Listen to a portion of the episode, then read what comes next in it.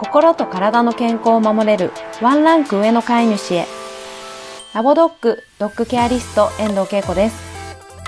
この番組では今日からすぐに取り入れていただける愛犬の心を守るためのしつけ方のポイントや愛犬の体の健康を守るためのお手入れのヒントなどについてドッググルーマーでトレーナーである私がわかりやすく解説していきます。ぜひ通勤のお時間やお料理やお洗濯など家事の合間に聞いていただけましたら嬉しいです。第3回目の本日はよくご質問を受けますグルーミングって何？グルーマーって何？について解説したいと思います。日本ではよくトリミングに行ってくるですとかトリマーさんなんて言いますが実はこれ日本くらいなんですね。では海外では何というかと言いますと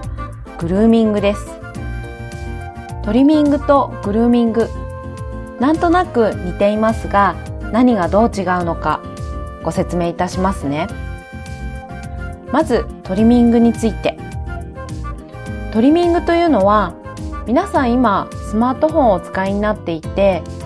撮影した写真をその場でサイズ変更をしたり縁を切り取ったりという作業ができると思うのですがその作業をするときにトリミングという言葉が出てきませんか？そうなんですトリミングというのはデジタル用語でも使われていて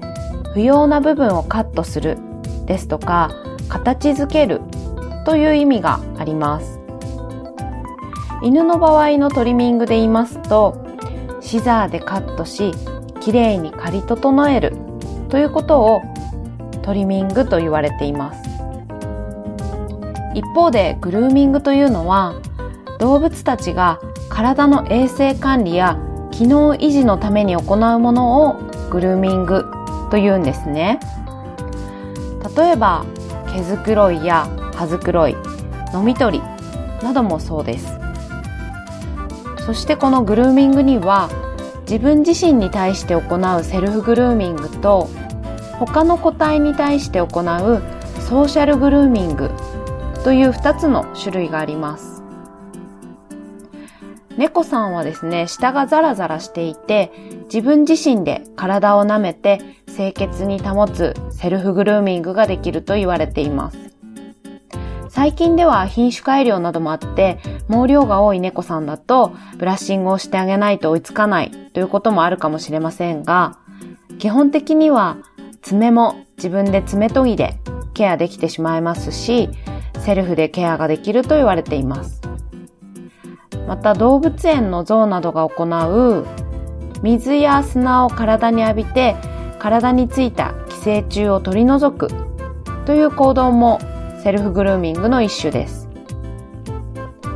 そしてもう一つのソーシャルグルーミング、または社会的グルーミングとも言われていますが、これらはその名の通りで、えっと、その行動により社会的意味を持つものを言います。例えば、その群れや集団で行うグルーミングの場合、互いに行うグルーミングからフェロモンを出してそれらを木にこすりつけて縄張りを示したり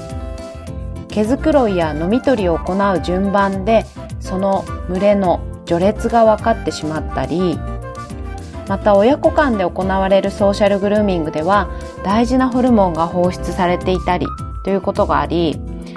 グルーミングにはですね体をきれいにするだけではないこれら様々な役割や意味があります。ということで、トリミングとグルーミング。トリミングというのは、不要な部分をカットしてきれいに形づけることや刈り整えることを言いますが、グルーミングというのは動物たちの体の衛生管理や機能維持のために行うものを言います。発音としては似ていますが、意味はこんな風に大きく異なります。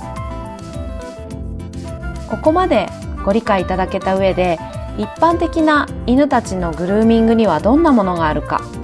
ということなんですが、犬たちは猫のように爪研ぎもセルフグルーミングもしないので、人が介在して健康を維持するための体のケア、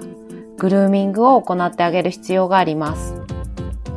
具体的には、ブラッシングや爪切り、足裏のケア、シャンプーや歯磨きというものがグルーミングにあたります。ですからサロンで行われているほぼすべてのケアが健康を維持するために必要なグルーミングです。ということで、トリミングとグルーミングの違い、わかりやすくまとめますと、グルーミングという大きな枠の中に健康を維持するために必要なシャンプーやブラッシング、爪切り、歯磨きというのがたくさんあるんですけれども、それらと並んでトリミングがある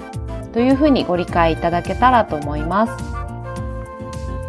そして今日のタイトルにもありますトリミングとグルーミング犬たちに必要なのはどっちについてですがここまで聞いていただけたらもちろんお分かりだと思います犬たちに必要なのはきれいに刈り整えるトリミングではなく体を清潔に保ち機能維持を図るグルーミングです。トリミングがいらないと言ってるわけではないのでくれぐれも誤解のないようにお願いしたいと思いますが、私がここでお伝えしたいのは、よく SNS などで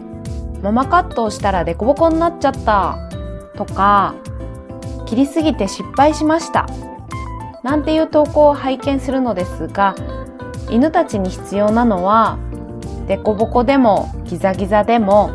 快適で健康に過ごすためのケアなんですね。なので、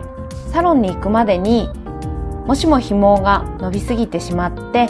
目にかかって視界が遮られているということであれば、